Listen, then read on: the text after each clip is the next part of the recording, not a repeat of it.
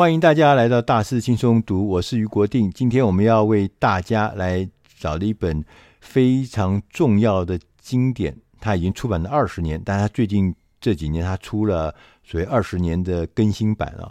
这本书是英文叫做《The Millionaire Next Door》，它中文我们翻译成“隔壁百万富翁”。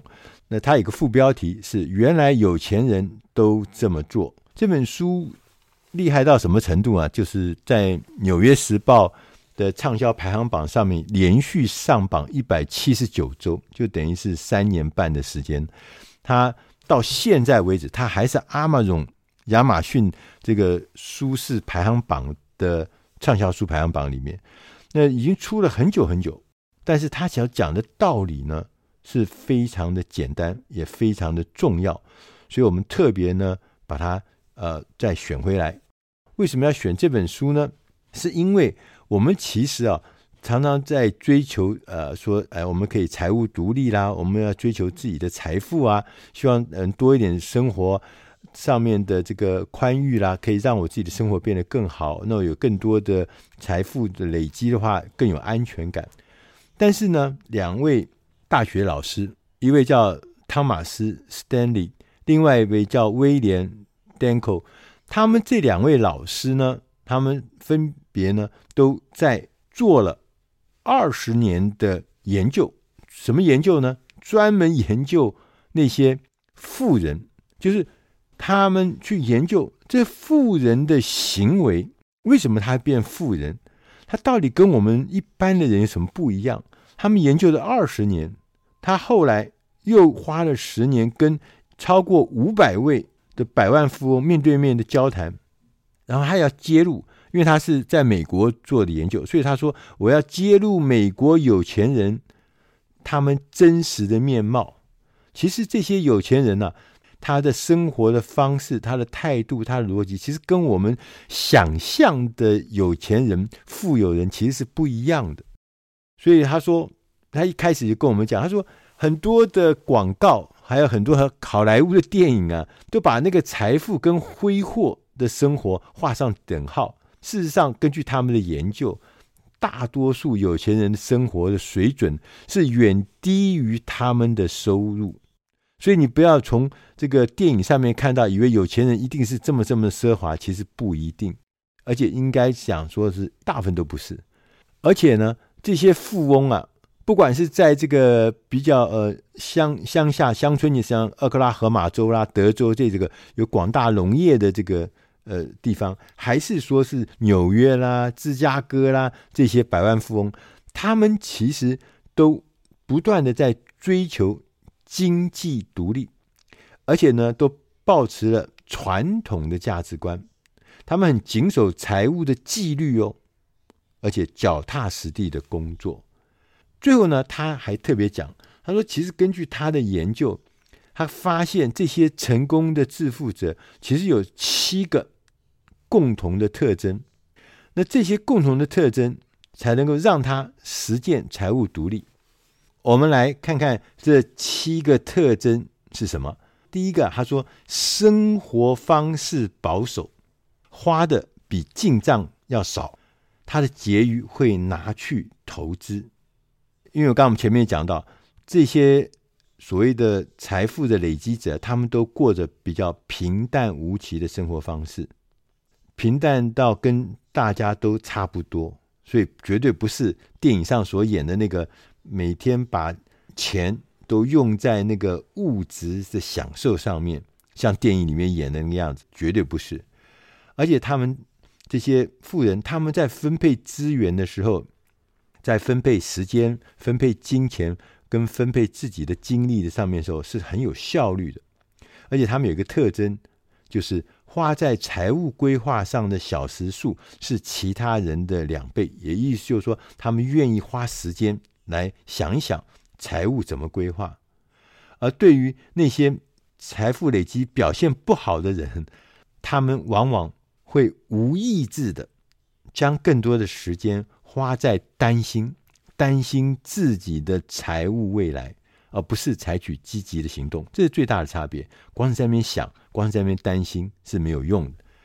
同时，这些富裕阶层的人，他们相信经济独立比展现社会地位更重要。他说有一个德州啊，在美国德州，他有一个说法，就是说戴大帽子的人没有牛。大家知道德州是一个呃有很多牛仔，牛仔不是要戴那个大大大帽子吗？他说戴那些大帽子的人没有牛，意思就是说，你如果拼命的不断的只是在彰显自己地位象征的人，通常很可能他只是虚有其表。所以他说，应该要采取的是少几项帽子，但是有很多牛。我们勤奋的工作，但是呢，千万不要，也没有必要去表现出挥霍的生活方式。同时，另外一个特征是，大部分的这些富豪阶层，他们的父母都不提供经济上的后盾，他们靠的是自己的努力。研究的发现啊，说如果我们给那些成年子女的资金越多，到最后孩子主动累积的财富反而就越少。所以我们要花更多的时间来灌输孩子们有关于节俭啊、财务纪律和独立的习惯。这个反而会让孩子们可能会将来可以实践更积极的成果。所以你要。教育家庭的成员在经济上要能够独立自主，这是很重要的。要自给自足啊，千万不要天天都啊靠呃怎么贵人相助啊，又有人给你钱然后干什么？其实不是这样。同时，他们有一个特征，这些富裕界，他们对于新兴市场上的机会特别留意，因为社会的变动有很多新的机会。新的产业、新的服务、商业模式会出现，这个他要特别注意。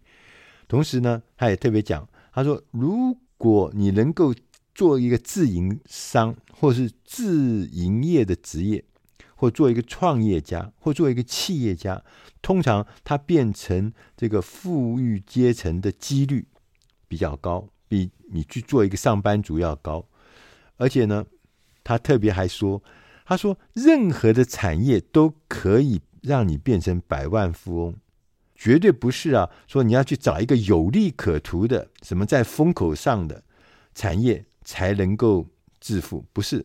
所以他说，最重要是一个人的性格、一个人的纪律跟一个人的勇气，比他所处的产业要更重要。所以不是说啊，去选一个热门的产业，你就。”一定容易变成百万富翁，而是根据你自己。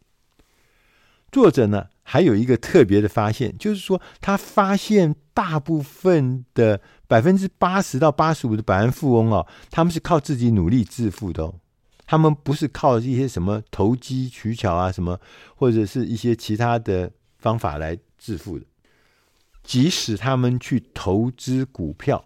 也不会超过他们资产的百分之三十，甚至大多数是在百分之二十以下。所以他们不是在靠股市里面，大部分呢，百分之八十五的富翁是这样子哦，不是靠股市这种做这种投机的事情而得到财富的。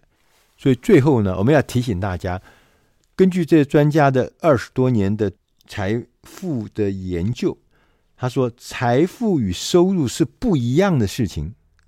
如果我们有不错的收入，但是我们都把它花掉的话，你就不会变得更富有。你只是生活过得还不错而已。财富是累积下来的，而不是你花掉多少钱。所以，如何要让自己变得富有呢？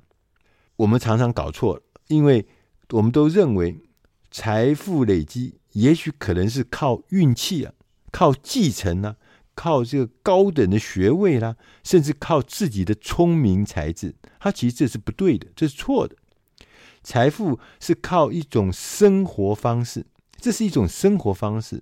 这生活方式就是努力工作，持续不懈，不断的计划，最重要的是自律，这才是真正让你变成有财富的关键原因跟关键要素。以下的内容是出自《大师轻松读》第八百五十一期。隔壁百万富翁，原来有钱人都这么做。希望这个内容对你的工作、对你的生活、对你的未来都能帮上忙。如果你需要有更详细、更多的资讯的话，欢迎你到网络上面去搜寻“大师轻松读”八百五十一期，那上面有更多、更充沛的资料，也是更完整的资料。谢谢大家收听，我是余国定，下集我们再会。